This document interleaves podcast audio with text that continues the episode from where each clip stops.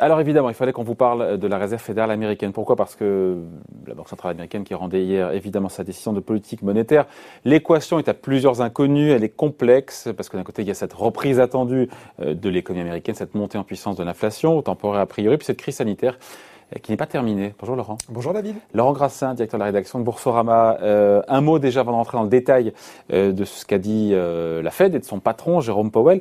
Euh, on peut dire que le message, en tout cas, hier soir, a été plutôt apprécié par les marchés boursiers. Voilà, en tout cas, là, le message ah, est reçu. Euh, on a une légère hausse du CAC aujourd'hui, euh, David, pour parler du marché français, mais effectivement, hier, on a terminé avec un Dow Jones qui a terminé à 33 000, il faut s'arrêter aussi sur ce niveau, 33 015 points, c'est un nouveau sommet, hein. c'est une première fois une termine sur les 33 000 points.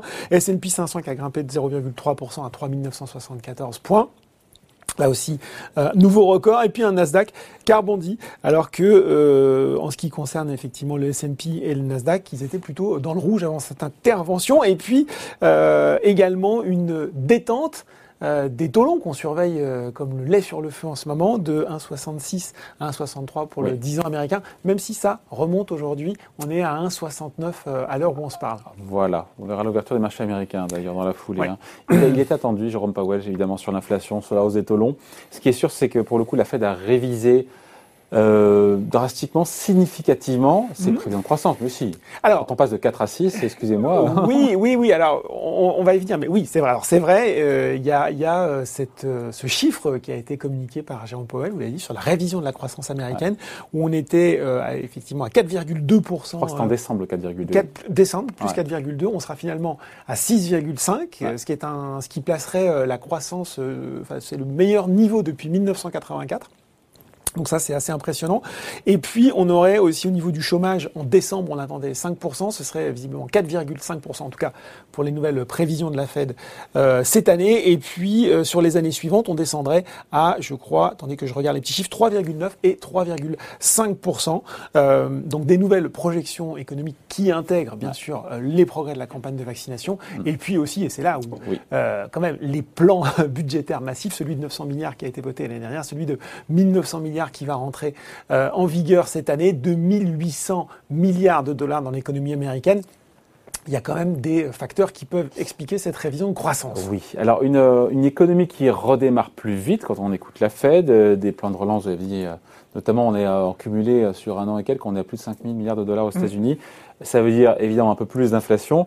Euh, et, et, quand la politique monétaire était encore à peu près normale, c'est-à-dire il y a encore, euh, il y a encore très peu de temps. Longtemps, oui. il y a longtemps. Enfin, il y a longtemps, ça dépend ce qu'on appelle longtemps. Mais c'est vrai, non, mais quand ça tel l'été, en tout cas, on se disait, mais dans ces cas-là, il y a réduction du soutien monétaire et potentiellement relèvement de taux. Mm. Sauf que là, l'histoire est pas. Alors, ben, c'est là où l'équation de la Fed est compliquée sur cette communication.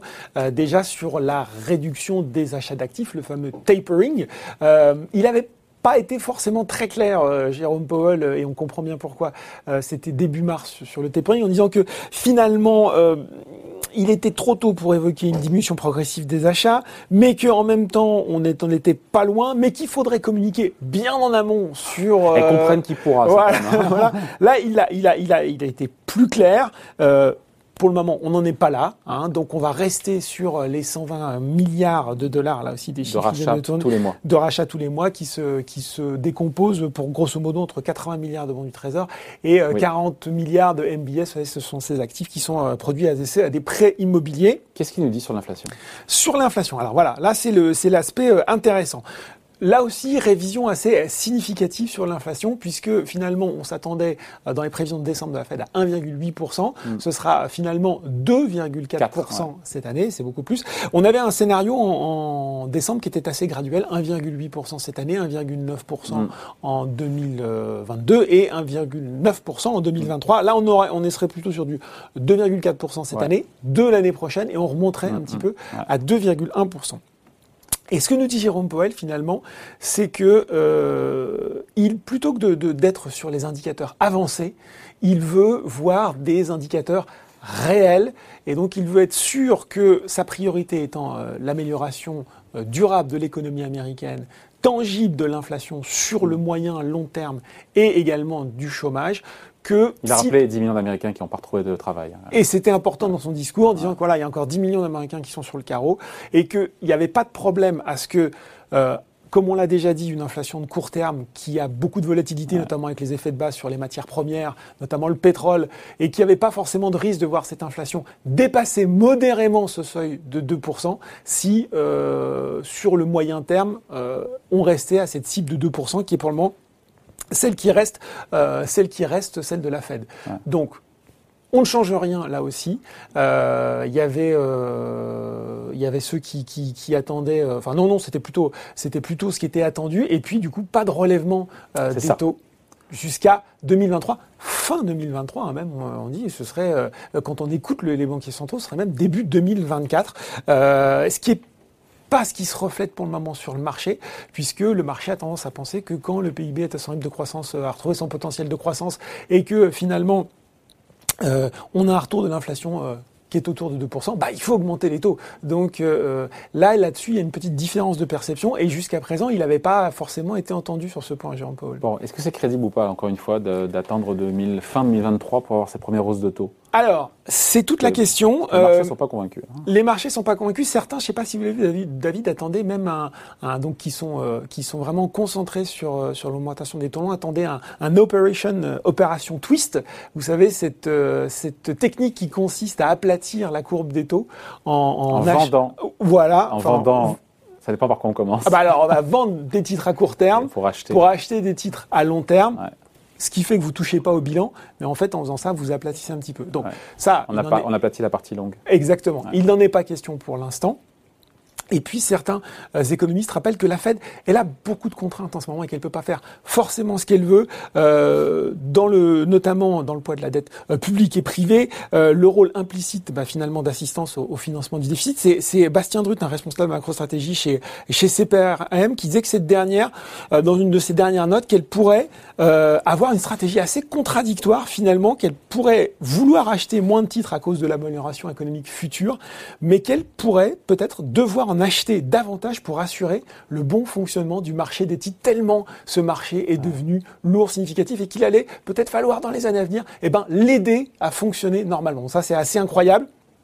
Et puis après, revient la question donc de la hausse des taux. Est-ce que l'inflation, est-ce que l'inflation va rester contenue? Et là, beaucoup nous disent attention ce qui va se passer sur les mois prochains, puisque finalement Jérôme Powell a ouvert la porte en disant que l'inflation pourrait être modérément. Mais jusqu'où il va la tolérer Exactement. Et alors, il va falloir définir ce qu'on entend par modérément supérieur.